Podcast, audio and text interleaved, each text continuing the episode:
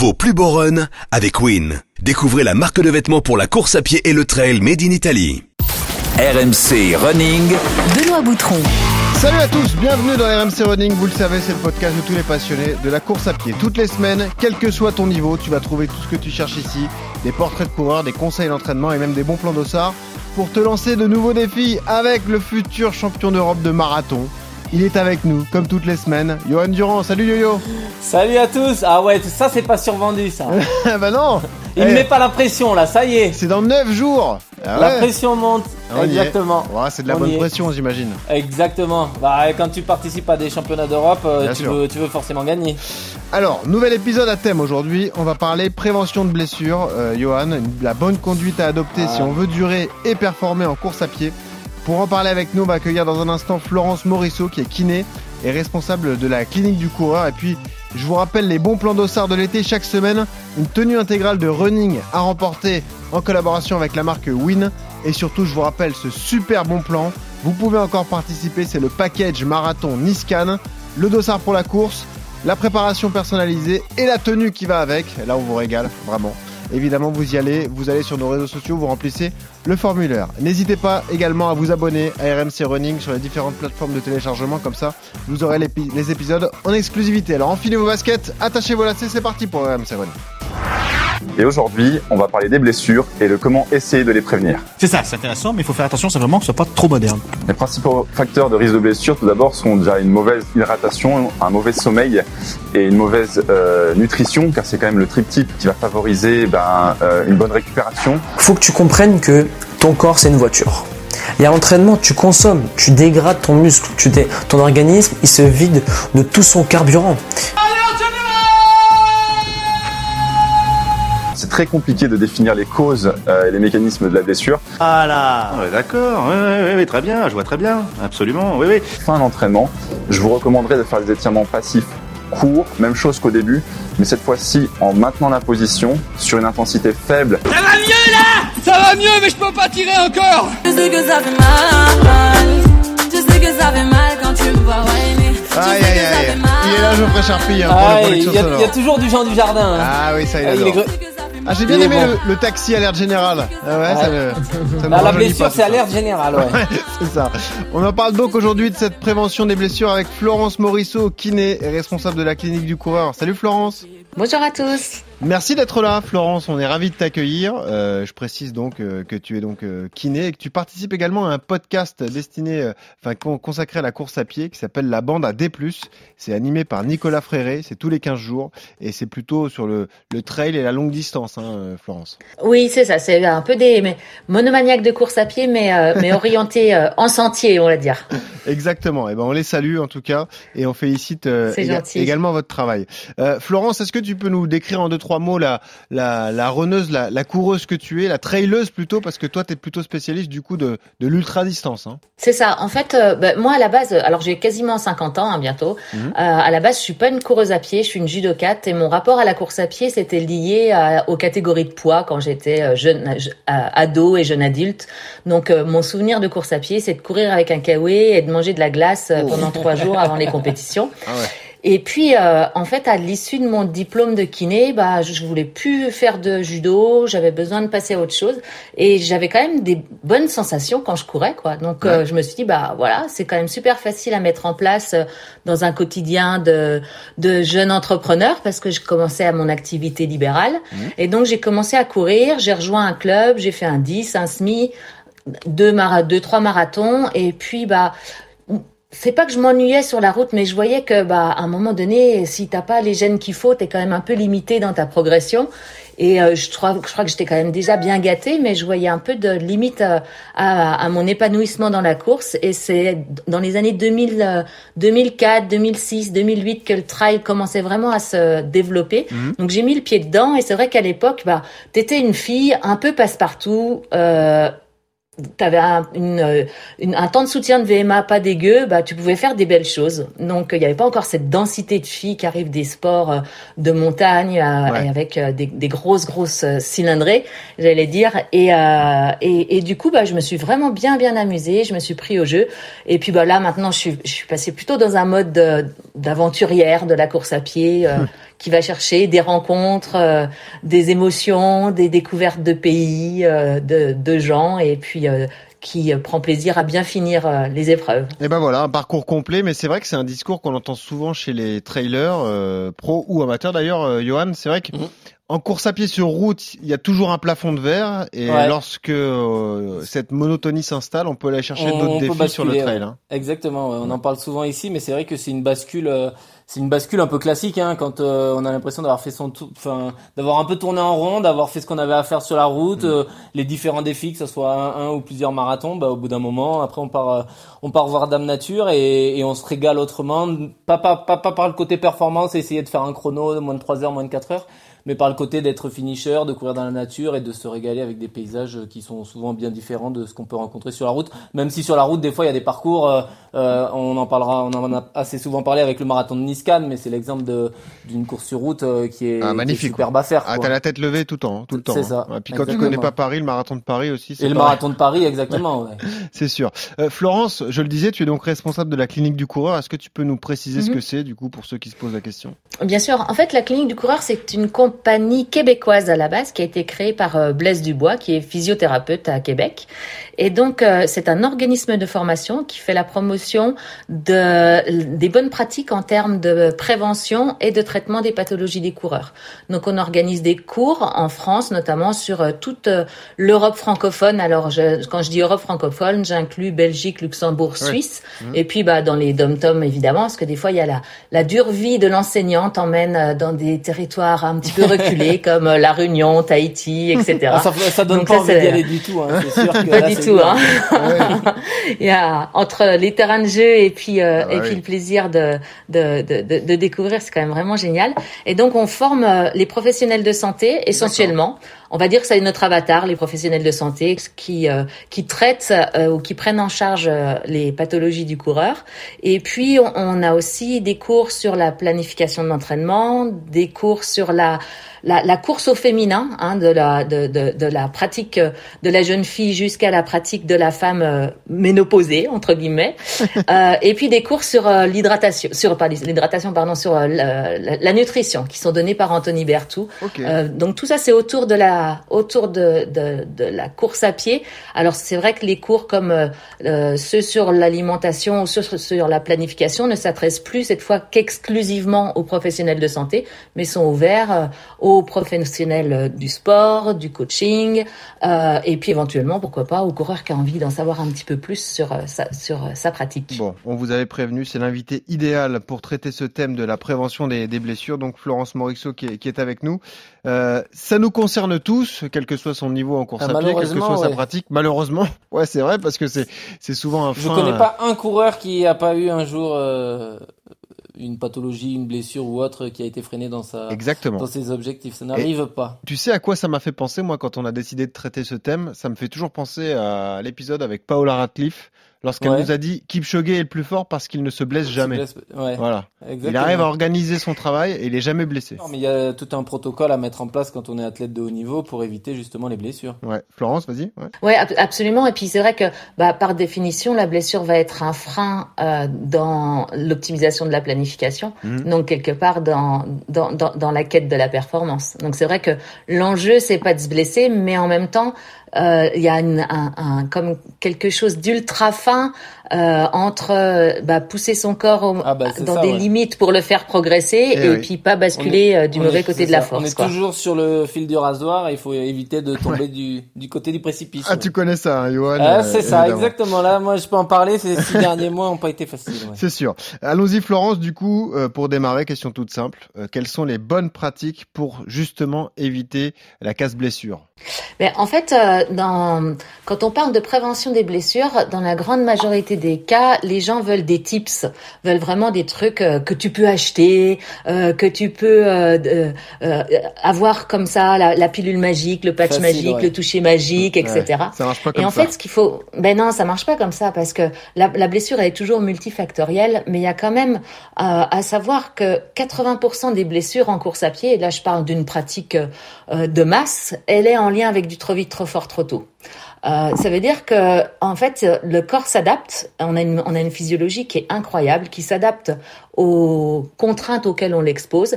Par contre, bah, il faut lui laisser le temps de s'adapter. Et si à un moment donné, bah, tu, lui, tu l'exposes à trop de contraintes, trop vite, trop fort et trop tôt, bah, tu vas passer du côté de la, du, du, du mauvais côté du précipice, c'est-à-dire que tu vas te blesser.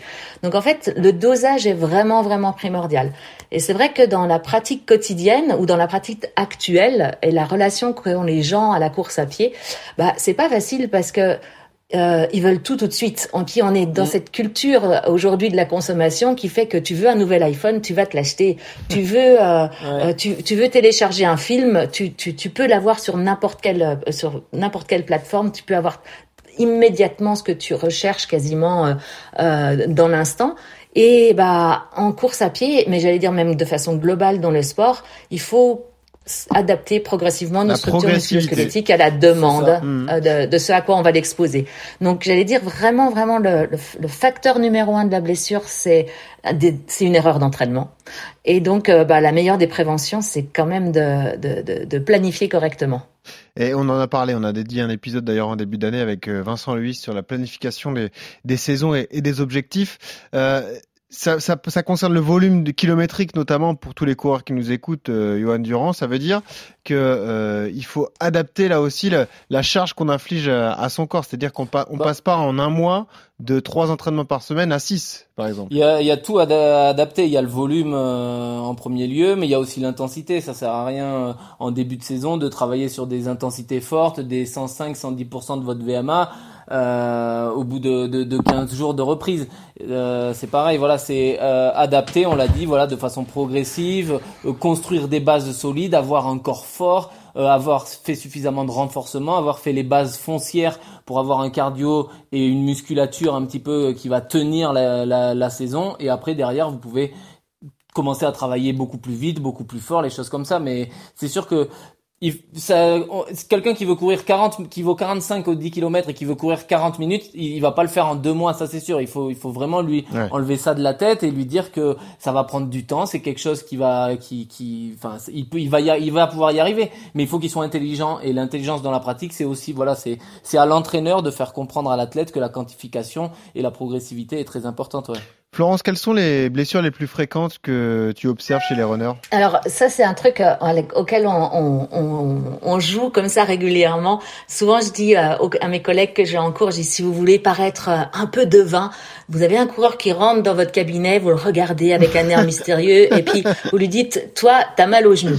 De toute façon c'est une chance sur deux, ce sera sur le genou. Ah voilà, ça va. Donc, euh, tu vois, sur, Ouais. sur un malentendu, tu passes pour un devin. Ouais. Euh, c'est toujours très bon hein, pour l'alliance thérapeutique. Ah ouais, on Mais, mais euh, elle, elle ouais. est vraiment compétente, elle a deviné Ah tout de ouais. suite. tout de suite. c'est ça.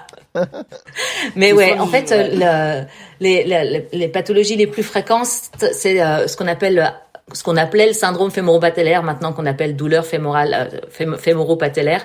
Donc c'est une douleur euh, face antérieure du genou, euh, et puis euh, éventuellement peut-être peut-être plus chez le, le trailer aujourd'hui, mais euh, un syndrome de la bandelette iliotibiale, euh, appelé euh, vulgairement le, le syndrome de l'essuie-glace. Ah ça, ça oui, va être ça, les oui. deux Ouais. pathologies de genoux qu'on va voir euh, qu'on va voir le plus. hein. Ouais. Et puis après, ça va dépendre de ce à quoi on s'expose. Si on s'expose plus à de l'intensité, on va avoir ce qu'on appelle des pathologies de charge qui vont toucher plus la partie distale du membre, donc c'est-à-dire le pied, le tendon d'Achille, le, Ah, le type périostite, type euh, Exactement. métatarsalgie, fascite plantaire, etc. Et puis si on, on fait beaucoup de volume, à ce moment-là, on va avoir des pathologies de répétition qui vont être euh, typiquement la bandelette iliotibiale. Puis après, forcément, il y a des, il peut y avoir des mixtes de, de Oui. pathologies qui sont un- à, à la frontière entre la charge et la répétition aussi. hein. Est-ce que c'est lié aussi à l'équipement régulièrement? Parce que, expérience personnelle, j'ai été victime, moi, du syndrome de l'essuie-glace lorsque j'ai démarré la course à pied. Donc j'ai acheté. Ouais, vous vous vous souvenez, j'ai acheté le l'espèce de bande qu'on met sur le genou avec le renfort au niveau de du creux du genou. Vous, vous voyez de ce dont je Mhm. parle, j'imagine, tous les deux.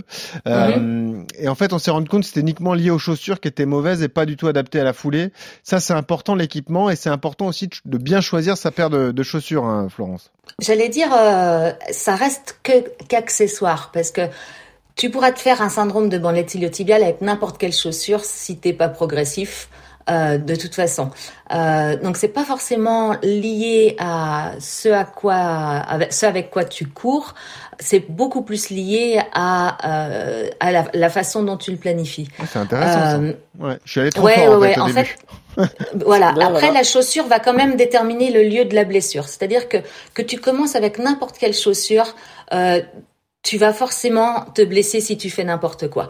Par contre, si tu commences avec une chaussure extrêmement protectrice, extrêmement rigide, extrêmement euh, qui t'isole beaucoup du sol, donc qui t'entraîne dans une biomécanique qui est pas très modératrice en termes de vitesse de force d'impact, ben tu vas plus te blesser au niveau du genou, de la hanche et du dos.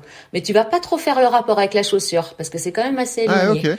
Par contre, si tu commences à courir avec une chaussure qui est plus proche du sol, euh, plus, on va dire, plus minimaliste, Mhm. euh, avec qui est plus légère, plus flexible, etc. Euh, bah, tu te blesseras aussi si tu fais n'importe quoi. Mais là, par contre, tu vas te blesser plus au niveau du tendon d'Achille, du pied, euh, du fascia plantaire, euh, pourquoi pas euh, du tibial poste, etc. Donc là, tu vas plus vite faire le rapport entre chaussure et pied, entre chaussures, pardon, entre chaussure et blessure.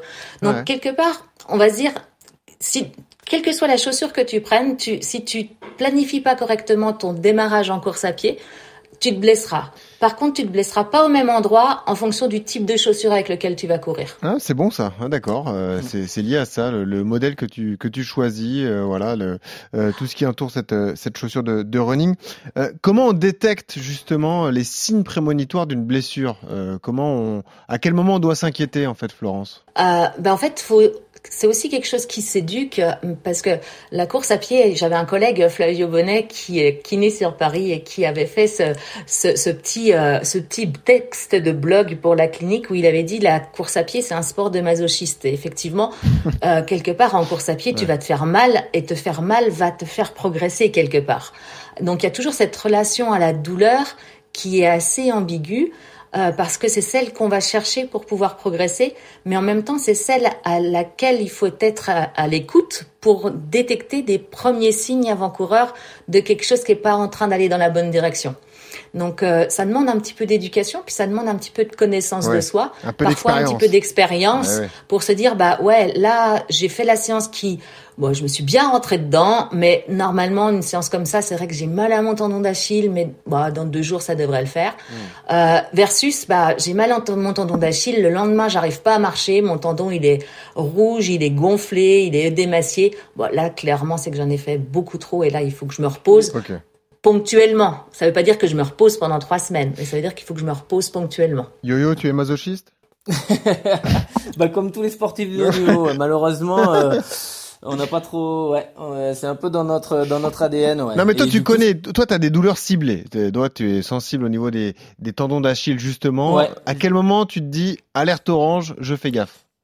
Euh, quand euh, quand tu as mal au réveil, euh, le réveil c'est quand même un Un bon indicateur. Un, un bon indicateur. Quand le matin tu te lèves et que t'es complètement verrouillé, alors que ce soit du tendon du genou ou, ou d'ailleurs, euh, c'est que c'est que quelque part il y a une inflammation et que que du coup faut peut-être lever le pied et faire en sorte de de peut-être euh, voilà euh, s'entraîner de manière plus progressive ou faire en sorte de, de calmer le, cette douleur là. Mais ouais, le, le- pour moi le réveil est un bon indicateur parce que des fois à la course vous avez plus mal, voire plus du tout. Ouais. Vous échauffez, vous marchez, puis ça ça passe. Mhm. Mais euh, à froid, enfin moi je me rendais vraiment compte. Euh, J'arrivais à courir, à m'entraîner normalement. Je me posais dans le canapé le soir à 20h, je regardais la télé, euh, truc. Je me levais du canapé et là je me disais ah ouais non là ça va pas. Quand, au moment où quand vous vous levez vous vous avez des douleurs comme ça. Ouais, tu froid, sens qu'il y a quelque chose qui- ouais, là tu te dis cloche. euh, bon il faut il faut se soigner ouais. Ouais. euh, Mais tu as tout à fait raison, Johan. Et euh, tu vois, nous, dans, dans, quand on explique aux professionnels de santé les baromètres à suivre euh, chez leurs patients pour savoir s'ils peuvent s'ils peuvent en faire plus ou pas, ben, typiquement sur le tendon d'Achille, c'est le nombre de pas avec lequel tu as besoin de te mettre en route le lendemain matin. Euh, Si, euh, admettons, si tu as besoin de 10 pas pour te mettre en route, tu fais ta séance d'entraînement, etc. Le lendemain, tu as besoin de 10 pas pour te mettre en route, c'est que tu étais dans la bonne dose. si par contre, Si tu as besoin, besoin de 14, là, t'étais pas dans la bonne dose. Et c'est exactement ça. Non bon. Et ça. après, faut, en fonction des pathologies, faut connaître un petit peu les baromètres. Et puis, bah, Ouais. peut-être que pour toi, Johan, 10 pas, c'est ton baromètre. Pour d'autres, ce sera 5 et pour d'autres, ce sera peut-être 12 ou 13. Parce Mm. que bon, là, c'est pareil, hein, la perception de, de douleur euh, de, et de, de Oui. difficulté à se mettre en route, elle est très intime. ouais c'est ça. Alors euh, c'est pareil, euh, on est tous inégaux euh, morphologiquement. Est-ce que euh, les blessures sont aussi liées à notre morphologie? Je sais pas si on a les, les jambes marquées, si on a une, une tendance à, à, à se muscler plus rapidement. Est-ce que tout ça aussi euh, euh, entraîne des causes et des, des, des blessures différentes? Alors ça c'est vraiment intéressant ce que tu poses parce que spontanément euh, les gens ont tendance à dire oui mais je me blesse mais encore une fois hein, il faut trouver une bonne excuse qui déculpabilise un petit peu. Oui mais je me blesse parce que j'ai je pieds plats. Oui mais je me blesse parce que voilà Ouais, Je me blesse parce que le coach m'a fait un mauvais plan d'entraînement. Non, non, non, ça non. Non, ça non. Et, et c'est vrai que quand on regarde, si on veut euh, être euh, juste, il faut regarder ce que nous dit la littérature scientifique. Et là-dessus, bah, quand la, la science, euh, elle est non opposable, et il y a encore une revue systématique là qui va être publiée euh, euh, et dans laquelle euh, Jean-François Esculier, c'est un peu le Monsieur Science de la clinique du coureur, euh, a, a, a participé. Puis il en a fait référence sur Twitter hier encore. Euh, la façon dont t'es fait, de toute façon, t'y peux rien. Ah oui. Mais la façon dont t'es fait, la façon dont tu bouges, c'est-à-dire euh, pronation, supination, valgus du genou, rotation interne de hanche, etc., n'est pas en lien avec le fait de se blesser. C'est des, pas des facteurs prédictifs de se blesser. C'est bien parce que Euh, et ça, Florence, petit à petit, tu nous euh, élimines toutes les idées reçues, en fait. Mais c'est vrai, hein, c'est l'intérêt de ce podcast, c'est qu'en fait, on se rend compte que euh, on a plein d'a priori sur les choses et finalement, c'est pas si compliqué que ça, en fait. Exactement, mais, ça, si ça peut être un message qui est fort à transmettre, c'est que on est fait pour courir et que on a souvent tendance à complexifier ce pourquoi on est fait en voulant essayer d'être quelque part un peu plus intelligent que notre propre évolution, alors que finalement on est tout à fait armé pour courir. On a plus, c'est plus qu'on s'est déconditionné de ce pourquoi on est fait qui nous rend quelque part fragile et qui fait qu'on peut pas redémarrer du jour au lendemain comme si euh, on avait été chasseur-cueilleur euh, la semaine dernière, quoi. Ouais. Donc euh, il faut il faut plus recultiver nos qualités plutôt que de se trouver des des défauts qui seraient des obstacles à, à une pratique Normale, quoi. Du coup, pour toi, Florence, il n'y a pas de facteur de, de génétique ou autre, c'est-à-dire que parce que moi, dans mon dans mon expérience que j'ai, euh, tu vois, par rapport à, à des tonnes d'athlètes que j'ai côtoyés en équipe de Mm. France, t'avais l'impression que des fois, il y a des mecs, ils vont ils vont faire n'importe quoi dans leur vie, ils vont avoir une mauvaise hygiène de vie, ils vont sortir, ils vont ils vont boire de l'alcool, ils vont mal dormir, ils vont jouer à la console, ils vont jamais se blesser, ils vont faire du haut niveau comme n'importe qui, ils vont jamais se blesser. Mm. Et d'autres à côté de ça, qui vont avoir une vie de moine un peu, qui vont manger bio, qui vont faire attention et tout, et qui malheureusement pour eux, ils vont toujours être plus ou moins blessés, embêtés à droite, à gauche. Et des fois, moi, j'avais l'impression que en fait, euh, le facteur génétique euh, faisait que, bah, soit t'étais bon, soit tu l'étais pas, et, et que c'était un peu la sélection naturelle qui faisait que lui faisait du haut niveau et pas l'autre, et que quelque part, euh, tout ce qu'on pouvait faire autour euh, n'influençait pas la la performance, Alors, quoi. Ouais, alors je te rejoins complètement là-dessus, Yann. En fait, euh, euh, quand je parle que la façon dont on est fait, c'est euh, structurellement parlant, ouais, dans le sens euh, anatomique, dans le sens une euh, jambe plus courte si que l'autre, une jambe plus courte que l'autre, Ouais. etc. Tu vois. Ouais. Mais par contre, une chose est sûre, mais c'est ça, c'est d'une injustice terrible, c'est que ça. la plus grande probabilité d'avoir une hernie discale, la plus grande probabilité d'avoir de l'arthrose du genou, la plus grande probabilité d'être moins tolérant, c'est d'avoir mal choisi tes parents.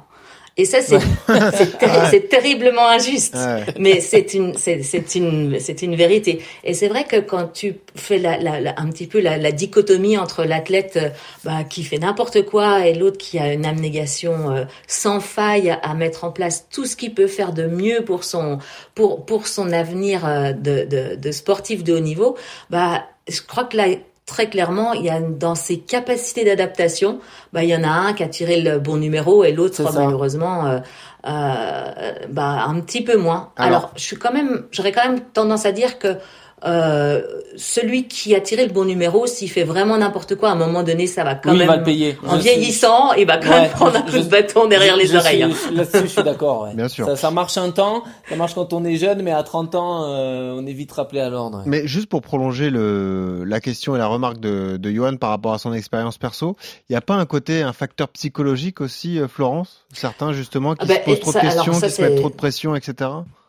Ouais, ça c'est- excellent que tu relèves ça parce qu'en fait, dans les facteurs qui prédisposent à la, la blessure, euh, alors on en parlera peut-être après, mais le sommeil il est déterminant. Ouais. Euh, et puis il y a les, les, les personnalités obsessionnelles. Et ça c'est toujours très drôle parce que je veux dire, dans, en course à pied, tu peux pas faire de course à pied si t'es pas un peu ob- eh, obsessionnel dans l'âme, quoi. Euh, c'est des- et puis si t'as pas un besoin de contrôle, et puis si t'as pas bah, des objectifs, etc. Donc ça, c'est un peu les traits de caractère quand même qui qui qui, qui ressortent chez les coureurs. Et quelque part, bah, les plus obsessionnels sont quand même plus à risque que les autres. Et donc, euh, bah, forcément, euh, forcément, euh, euh, le, le comment dirais-je, le, le côté un peu psy va jouer, euh, va jouer de façon Ouais. déterminante. hein. Mais de la même façon, tu sais, souvent on dit, euh, tu as une ligne rouge qui est ta capacité maximum à supporter de la contrainte, d'un point de vue mécanique, d'un point de vue charge d'entraînement. Faut aussi savoir que cette ligne rouge-là, elle bouge. Et le jour où euh, tu rencontres la femme de ta vie, tu gagnes au loto et, euh, je sais pas, moi, tu as, réussi un truc incroyable, ta ligne rouge, elle est au taquet. Le jour où tu rentres chez toi, la maison est vide, euh, ta femme t'a quitté et euh, tu trouves ton fils en train de se droguer dans une chambre, bah ta ligne rouge, elle est... J'exagère Alors- volontairement les traits, mais elle, elle varie aussi en fonction de comment tu te sens, comment tu vis, Ah, le comment mental, tu te euh, oui, le, reposes. le, le, le mental joue sur clairement sur la blessure. hein. Souvent, il y a des fractures de stress liées à des trop pleins d'émotions, que ça soit d'extérieur, tu vois, des trucs que tu emmagasines, que tu gardes dans ton corps, et du coup, bah, tu te crées des inflammations à droite, à gauche, des fractures de fatigue, des trucs qui sont liés des fois pas forcément qu'à la pathologie de de, de la course à pied, mais parce que t'en- t'emmagasines des énergies négatives, t'as plus de motivation, ou enfin, des fois t'es au fond, et et c'est là où tu te blesses aussi. Ouais, hein. ça change tout, évidemment. Absolument, Et puis, absolument. Euh, tu as commencé à en parler, Florence, mais il y a ce, c'est peut-être le sujet qui revient le plus dans RMC Running quasiment toutes les semaines, c'est ce triptyque HAS, hydratation, alimentation, sommeil. Euh, ça, évidemment, c'est la clé, quoi qu'il arrive, pour euh, performer, pour durer en course à pied. hein. Là, il n'y a pas photo, quoi. C'est, euh, il y en a pas un qui est Faut plus faire important que dodo. l'autre. c'est- Ouais, alors, euh, Écoute là la que- marmotte. Moi, je l'ai compris ça. ouais, c'est ça. Ouais, c'est exactement ça. Tu sais, il y, y a des études qui ont montré que chez des athlètes euh, jeunes, donc quand je dis jeunes, c'est euh, euh, moins de 22 ans, tu vois, Ah oui. euh, s'ils dorment moins de 8 heures par jour, ils augmentent leur risque de se blesser. C'est 1,7 fois plus. Donc, tu, vois, ils Quasiment doublent deux fois plus. leur probabilité Ah ouais, de se blesser s'ils dorment moins de 8 heures par jour. Et, ce, que- et, dans les, et dans les croyances aussi, c'est de se dire, c'est pas grave, j'ai pas bien dormi lundi, mardi, mercredi, je vais récupérer le week-end. Et ça, c'est pas vrai. Ça marche pas. Ça marche pas comme ça. Euh, et c'est vraiment euh, 8 heures par, nu- par, par jour, par nuit, quoi. Euh, et puis certains auront besoin de, de 10 heures. Ouais. Et c'est vrai que bah c'est pareil pour la récupération. La récupération, elle est primordiale, elle fait partie de l'entraînement, elle fait partie de la prévention. Et souvent, bah les, les, les- athlètes amateurs cherchent et même professionnels cherchent des moyens de récupération accélérée. Alors, euh, on va essayer euh, de de- de- d'utiliser de, l'électrothérapie, on va faire de la cryo, on va faire euh, des bains de compression, des bains froids, des chaussettes de compression, etc. Alors, il y a plein de petites choses qui marchent, mais il faut pas en oublier le triptyque qui est quand même mange bien, dors bien Et voilà. et planifie bien. Voilà. Faut pas faire que dormir, Et- Johan. et hein. ça, c'est, euh, souvent. Ouais, voilà, c'est ça. C'est, euh, c'est- des fois, faut revenir un peu ju- au- au- aux bases. Alors, c'est vrai que en période euh, de compétition intense, avoir des, des techniques de, de récupération accélérées, euh, c'est vraiment une vraie valeur ajoutée. Mais sur la, sur, sur, genre, sur le gros de la saison, Ouais. euh, les trois choses importantes, elles sont, elles sont là. Et, euh, et quelque part, même si tu te fais masser ou t'as des, ou t'as des, je sais pas, tu fais de, de, la- presso ou plein d'autres choses, si ces trois petites, si, ce- si ces trois choses du triptyque sont pas assurées, Hmm. ça va pas te garantir euh, de faire de la prévention. Quelle importance tu donnes à au travail invisible, à la PPG, au gainage, aux abdos, etc., Florence? Moi, ben, alors là, j'ai un énorme biais affectif. Ah bah ouais. dans le sens où, euh, ouais, dans le sens où je m'entraîne avec euh, Sébastien Cornette, qui est un, un coach euh, plus orienté tra- trail et puis peut-être euh, course à obstacles aussi, euh, même si je sais qu'il a aussi des coureurs sur route, hein, euh, mais euh, qui est un fervent défenseur du euh, moins courir pour courir mieux. Dans le Donc, sens plus où, de gainage, plus Ah de musculation en général. D'accord. voilà, on, on faut exactement. On, on diminue fortement le volume au profit euh, du renfort. Alors, Là, par contre, scientifiquement, on sait que faire de la muscu, ça va pas te prévenir de te blesser quand tu es débutant. Tu vois, tu prends deux groupes de débutants, deux groupes de sédentaires qui vont démarrer un, programme de course à pied. Un groupe, tu vas leur donner, euh, je sais pas, un mois de muscu et puis après un programme de course à pied. Et à l'autre, tu vas d'emblée les faire démarrer un programme de course à pied. Il n'y aura pas de différence sur la prévalence des blessures. Par contre, ce qu'on sait quand même de façon aussi assez euh, claire, c'est que le renfort est un indispensable dans la performance. Euh, parce qu'il va permettre euh, une meilleure économie de course, parce qu'il va permettre des meilleures transmissions de force, etc. Euh, après, le renfort chez des coureurs performants euh, dans un but de prévention, bah là, c'est pas si clair que ça dans la littérature. Mais moi, je peux pas me résoudre à me dire que tu peux Ouais. avoir tort de rendre quelqu'un plus fort. Oui, ça c'est sûr. Bon, euh, t'arrêtes pas le gainage, Johan. Hein. Tu vois. Tu Ouais. continues jusqu'au 15 août. Pour la plage, mais je le fais, c'est surtout pour après Ouais, les. c'est pour, pour te mettre sur la plage ouais. après, Ouais, pour les vacances. Ouais. Ouais, c'est pas du tout lié C'est au pour le running. summer body. Voilà, exactement. Bon, ok. Euh, non, mais c'est intéressant parce que on avait fait un, un épisode également sur la, la PPG, justement le travail invisible, l'important de, de tout travailler et de se renforcer musculairement. Et puis, euh, ton profil me fait penser à, à un autre profil, euh, une autre personne qu'on a reçue, Florence, un peu plus tôt, c'est Stéphanie Giquel, euh, qui est une exploratrice que tu dois Mhm. certainement connaître, qui est Mhm. championne de France des championne de. France des 24 heures, qui a fait énormément d'aventures dans sa vie, notamment ses euh, six marathons en six jours sur six continents différents. Et elle qui nous disait, Mm. même si je prépare de l'ultra long, quoi qu'il arrive dans mon entraînement, et c'est Johan qui lui avait fait la réflexion, je garde des variations d'allure, c'est-à-dire que même si je prépare du long et du très Mm. long, je fais quand même des séances de VMA à bloc, je fais du court, du 400, du Toujours 500 bien de et courir tout. vite. Hein. C'est toujours important, Florence, pour un coureur, quel que, quel que soit l'objectif, de varier les allures pour travailler les différentes zones. hein. C'est primordial. C'est primordial. Alors j'allais dire chez les élites quand tu vois la vi- à la vitesse où vont euh, des euh, Jim Wamsley ou euh, des euh, ou des François Daen ou Kylian Jornet sur euh, des ultra trail et sur les parties roulantes des ultra trail, euh, c'est des des très très très bons euh, en termes de de de, Ah bah, de- fait peur. vitesse. Hein. hein, Ah oui, ça court à 17, donc, 18 à donc ça, hein. il faut quand même euh, Ah. Exactement. Donc ça, ça veut dire qu'à un moment donné, il faut le travailler euh, de façon très exclusive. hein.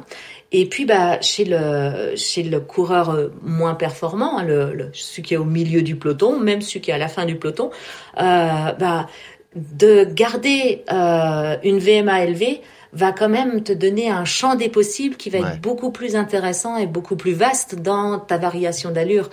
Et ça, ça va être primordial. Donc, euh, et d'autant que, bah, passé 40 ans, tu sais que ta VMA va faire que descendre. Donc, au moins, essayer de la maintenir de façon à pouvoir te mettre dans des, dans, dans, dans, dans des efforts intenses à certains moments de la course va être, euh, va être primordial. Et, euh, alors, après, il y a plein de façons de le faire aussi et de le mettre de façon ludique et en rapport avec euh, ton ta spécificité de course. Euh, on peut le faire euh, chez les trailers, on va plutôt le faire euh, en séance de PMA sur vélo ou en séance de côte, mais euh, mais travailler de la biomécanique de course via un travail de, de, de vitesse, un travail d'allure, un travail de gamme, etc. Ça va être primordial. Johan, non mais c'est vrai, on en a déjà parlé, mais par exemple, on se lance dans une prépa marathon. L'erreur à ne pas commettre, c'est de se dire, je vise telle allure au marathon, donc mes entraînements de VMA, je vais les mettre à l'allure marathon que je me suis fixé. Il faut pas Non, du tout faire faut- ça en fait. C'est bah après voilà le le plan d'entraînement, je l'ai toujours dit, ça doit être une palette assez large avec des footings de récupération très faciles et des allures de VMA pour travailler euh, votre vitesse, développer euh, développer toutes ces capacités là. C'est très important de pas bosser uniquement sur un secteur, ne serait-ce que pour la progression dans l'entraînement. Pour si vous voulez progresser, ben faut pas faire que du footing facile Ah oui. et il faut pas faire que de la VMA, que de l'allure marathon ou que de la VMA difficile. Il faut aussi, enfin, il faut. faut Mais même dans faire. tes fractionnés, faut te rentrer dedans. Faut pas te Voilà, dire parce dans- que je veux courir à cette allure, je m'arrête à cette allure. Eh Ouais. ouais. Alors après voilà, il y a des périodes pour le faire, il y a des périodes pour développer sa VMA, des périodes pour développer euh, son allure marathon, des périodes pour développer sa base foncière. Il y a voilà, l'en- l'en- l'entraînement c'est pas c'est un grand puzzle en gros quoi. Donc il y a il y a, il y a beaucoup de choses à faire de- de- dans l'entraînement, voilà, tout en aussi mettant du renfort, en faisant du travail de côte, en faisant du travail de musculation, en faisant des, des choses comme ça. C'est euh, c'est c'est comme une cuisine hein, plutôt Ouais. qu'un puzzle, c'est une cuisine avec plein d'ingrédients et que Mm. vous mettez et et il faut pas faire une seule qu'une seule euh, qu'une seule pratique pratique, ça sert à rien, ça c'est certain. Ouais, je, je pense- parce que Johan, tu, tu, tu me fais penser à quelque chose et je pense que tu me contrediras pas. Euh, le- si on donnait, si on donnait comme conseil aussi aux gens qui préparent un marathon ou une autre euh, distance un petit peu longue, c'est quand ils font de l'endurance fondamentale, qu'ils courent lentement. Ouais, Parce exactement. qu'en fait, la plupart des gens, ils s'entraînent dans une zone grise qui sert à rien, c'est-à-dire qu'ils sont pas franchement en, en endurance Ça, fondamentale ça, et ils sont très très loin de leur VMA. Exactement. Et, et c'est des, c'est- et, et- et en plus c'est une zone grise qui use, c'est une zone grise qui fatigue, c'est une zone grise qui Exact. potentiellement va lier à la blessure. Je- Ouais, vraiment de courir lentement. Il y en a qui me disent j'arrive pas, je dis ben cours, je sais pas moi, cours avec ta femme, cours avec euh, Oui, mais euh, quelqu'un qui débute, euh, mais euh, c'est vraiment ça. Et, euh, et ça c'est vraiment un conseil avec lequel je me je me bats un petit peu Ouais, ouais. quotidiennement parce que les gens n'acceptent pas de courir à 9 à l'heure. Ben, et pourquoi? Même 8 hein. Ouais, ils Ouais. disent euh, non, non, mais j'ai un niveau euh, suffisant pour faire mes footings de récup à, à 12 ou 13 à l'heure. Moi, que- je, j'ai, j'ai mon allure marathon qui est à presque 20 km heure, 19 et demi, et j'ai mes Mhm. allures de footing, je cours à 11 km heure. Il y a des jours, euh, je cours à 11 Mais ça, pour régénérer, pour, euh, pour vraiment Euh, me faire plaisir. Excuse-moi. avec ma copine ou autre. tu, tu voulais nous saper le moral en fait? C'est ça ton truc? Non, c'est pour te dire que toi, ton allure Mais marathon non, mais à c'est- 14 et demi, il faut que tu cours à 8. Donc tu vas m'écouter un peu.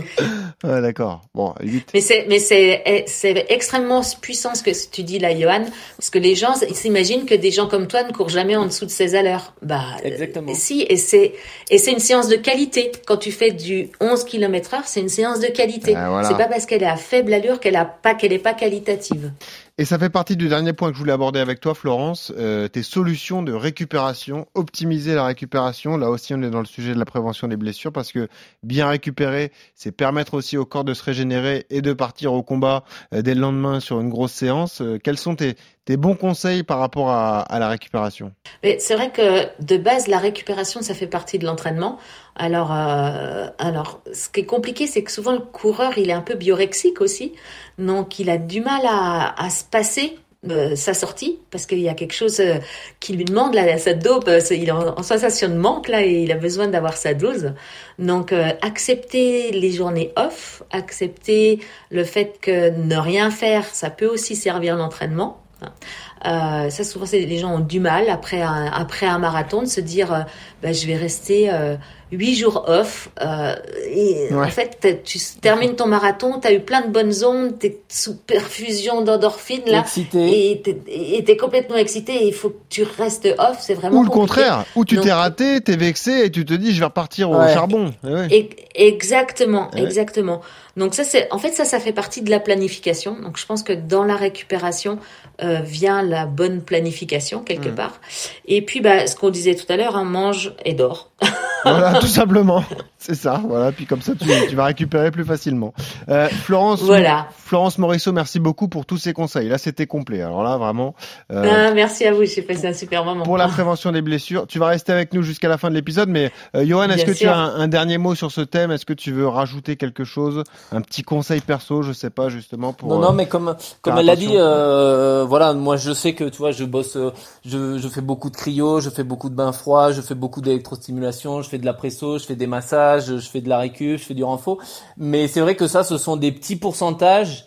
Mais le plus important dans la récupération, et c'est vraiment l'alimenta- l'alimentation, l'hydratation quand il fait chaud comme ça, derrière des séances, euh, Ouais. quand on s'entraîne dur. euh, euh, j'ai calculé l'autre jour, j'ai bu 6 litres d'eau dans ma journée de, de lundi tellement il faisait chaud. Sans faire Euh, pipi.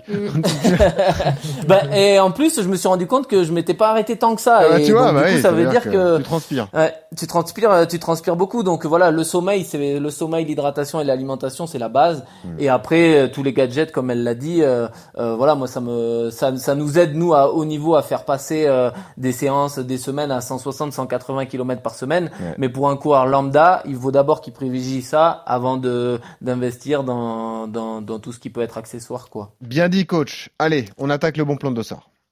RMC, Le bon plan d'Ossard. Et on vous rappelle le cadeau exceptionnel dans RMC Running, ce magnifique défi qui vous attend à la rentrée. Toute notre équipe vous offre votre dossard pour le marathon mythique Nice-Cannes. C'est plus de 90% bord de mer. hein. Là, vous allez vous régaler. Euh, vous partez de la promenade des Anglais, vous arrivez à la Croisette, c'est quand même euh, fantastique. Ouais, c'est si beau que ça là-bas? Ah, franchement, ouais. Et puis, compte tenu de la météo en 2022, il devrait faire 25 degrés. hein. Ce sera le 30 Ouais. octobre. Ouais, A priori, vous aurez encore chaud. En plus de ça, on vous offre votre plan d'entraînement et votre tenue complète RMC Running en partenariat avec la marque italienne Win.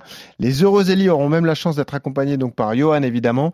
Ils vont bénéficier d'une prépa personnalisée pour atteindre leur objectif. On recherche quatre profils différents deux hommes, deux femmes, quatre objectifs différents, du primo marathonien jusqu'au moins de trois heures, et puis un point commun évidemment, une motivation extrême pour aller au bout de son défi. Euh, les grands gagnants auront également la chance d'être avec nous dans les podcasts d'RMC Running un peu toutes les semaines. Ils nous tiendront informés de leur préparation. C'est vraiment un magnifique cadeau que l'on vous offre. Alors si vous voulez candidater, vous avez un lien disponible sur nos réseaux sociaux, que ce soit sur Instagram, sur Twitter ou sur le club RMC Running sur Strava.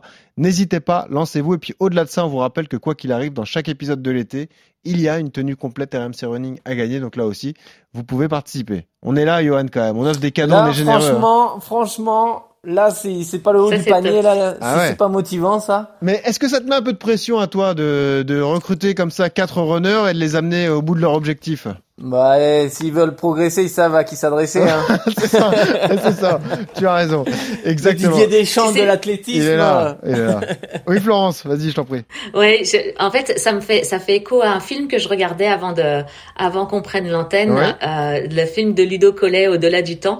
Et euh, quand on voit la relation qu'on peut avoir avec un avec entre entraîneur et coaché, euh, quelle que soit la performance, c'est juste euh, un cadeau qui est fait euh, qui- que chacun se fait quelque part. hein. Ah bah ça Donc je trouve sûr. ça assez extraordinaire que que vous puissiez donner euh, cette opportunité euh, aux, aux auditeurs. Eh ben c'est gentil. Écoute, merci Florence de, ton soutien. Et moi j'ai la chance justement, je vous le dis à tous, euh, d'avoir comme coach personnel Johan Durand depuis plusieurs mois. Et c'est vrai que je me régale.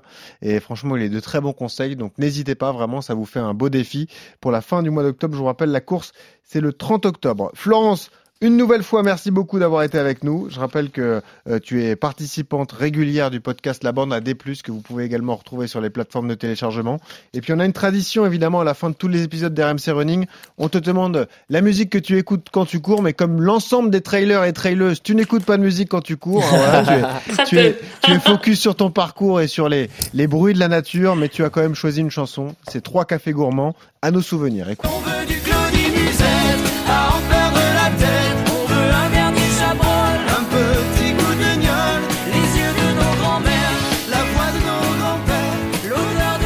Et alors, le petit coup de gnôle pour la prévention des blessures, Eh on est comment là Le moment est pile bien choisi. Eh ben Ça, voilà. c'est Geoffrey, ça. Et ouais, c'est ça. C'est Geoffrey Charpie, notre euh, producteur. Bravo à Julie Deroux, notre réalisatrice également. On précise que cette chanson sera ajoutée à notre playlist RMC Running sur Spotify. Donc allez-y aussi si vous voulez vous régaler et vous rappeler des souvenirs des différents moments passés en écoutant RMC Running. Merci Florence une nouvelle fois. Merci, Merci. coach Durand. On te Merci souhaite une. Un bonne régal. fin de préparation. Ça approche hein, évidemment le marathon des, des championnats d'Europe le 15 août. On vous le rappelle. Suivez Johan sur les réseaux. Ce sera à Munich et ce sera fantastique. Merci Johan. Merci Florence. Merci. Et ce dernier conseil comme toutes les semaines. Quand vous courez, souriez. Ça aide à respirer. Salut à tous. Mimi, serre-nous à boire. On a les yeux